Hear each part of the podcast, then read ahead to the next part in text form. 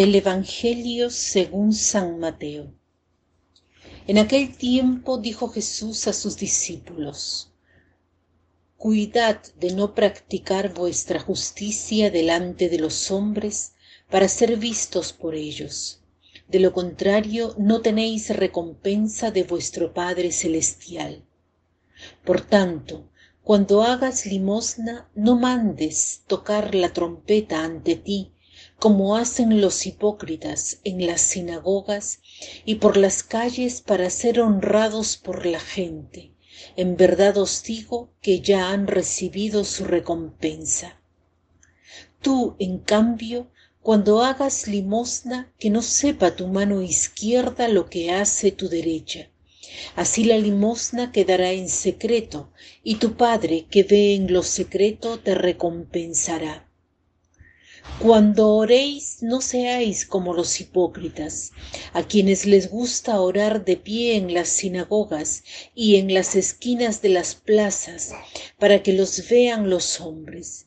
En verdad os digo que ya han recibido su recompensa.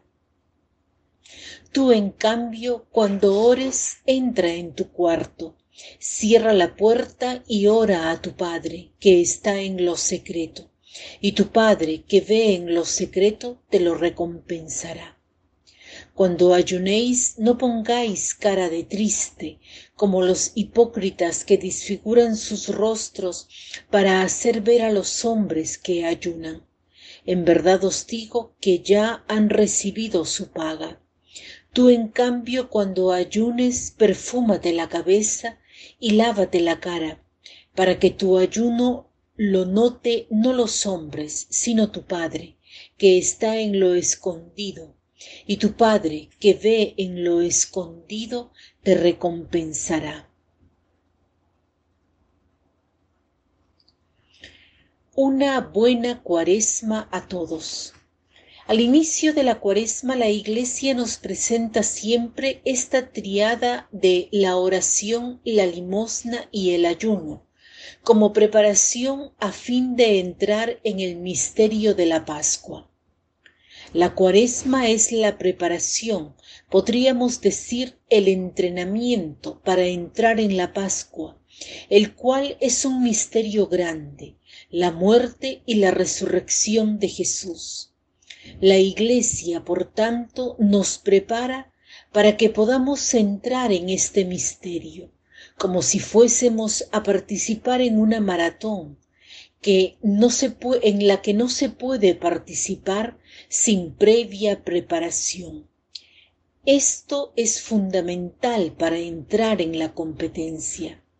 Estos cuarenta días son preparación para poder celebrar el misterio pascual. Tratemos de entender mejor la triada de oración, ayudo y limosna, la que vamos a escuchar muchas veces en estos días. Tratemos de darles un significado. El primer punto es el descentrarse. Yo no soy el centro del mundo y de la vida. La limosna va en esta dirección, porque la limosna es dar al otro. No se trata exclusivamente de dinero. A los jóvenes, quienes usualmente no tienen dinero, les decíamos, ¿qué tienes que puedes dar? Comparte algo con los otros, tiempo, dotes, cosas, por tanto, este primer punto es descentrarme de mí y poner a los otros al medio.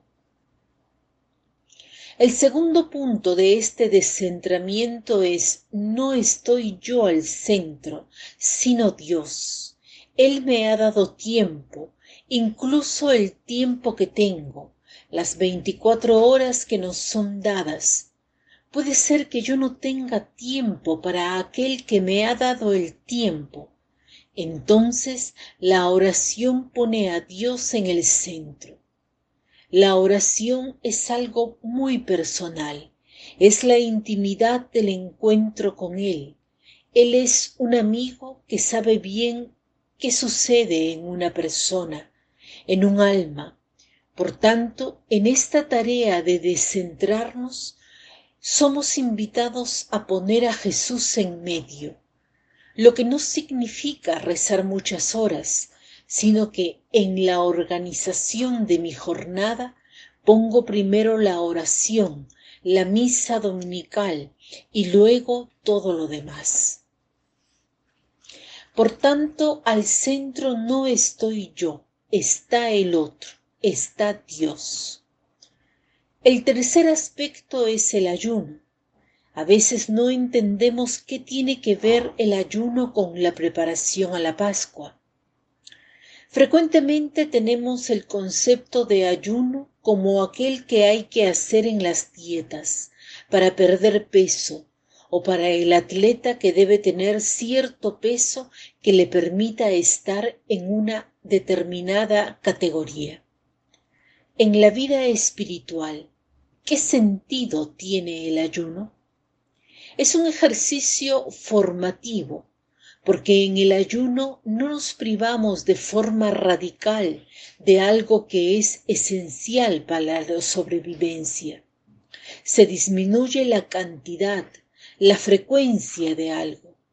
El ayuno no está únicamente asociado al alimento.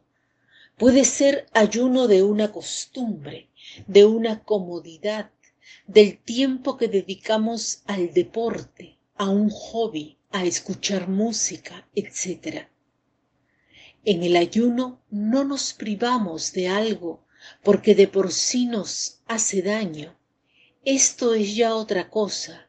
No es ayuno, pero el objeto del ayuno es algo que de por sí es bueno, pero que elegimos usar en nuestra medida. En este sentido tiene un valor formativo y pedagógico para nuestra vida espiritual.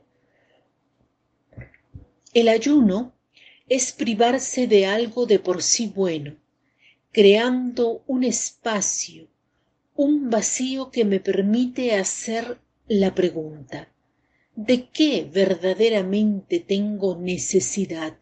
¿De qué tengo verdaderamente hambre?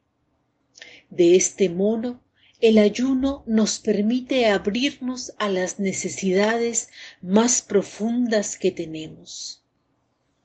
El vacío que experimentamos nos abre a algo mayor y es esto lo que fundamentalmente me hace crecer.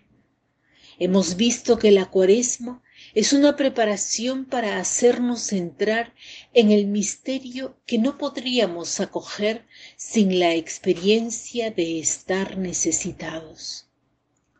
Podemos decir más cosas, lo dejamos para el tiempo de cuaresma, pero el centro de esta meditación es que el centro no sea yo. Debo estar atento a otro, a donarle algo, limosna.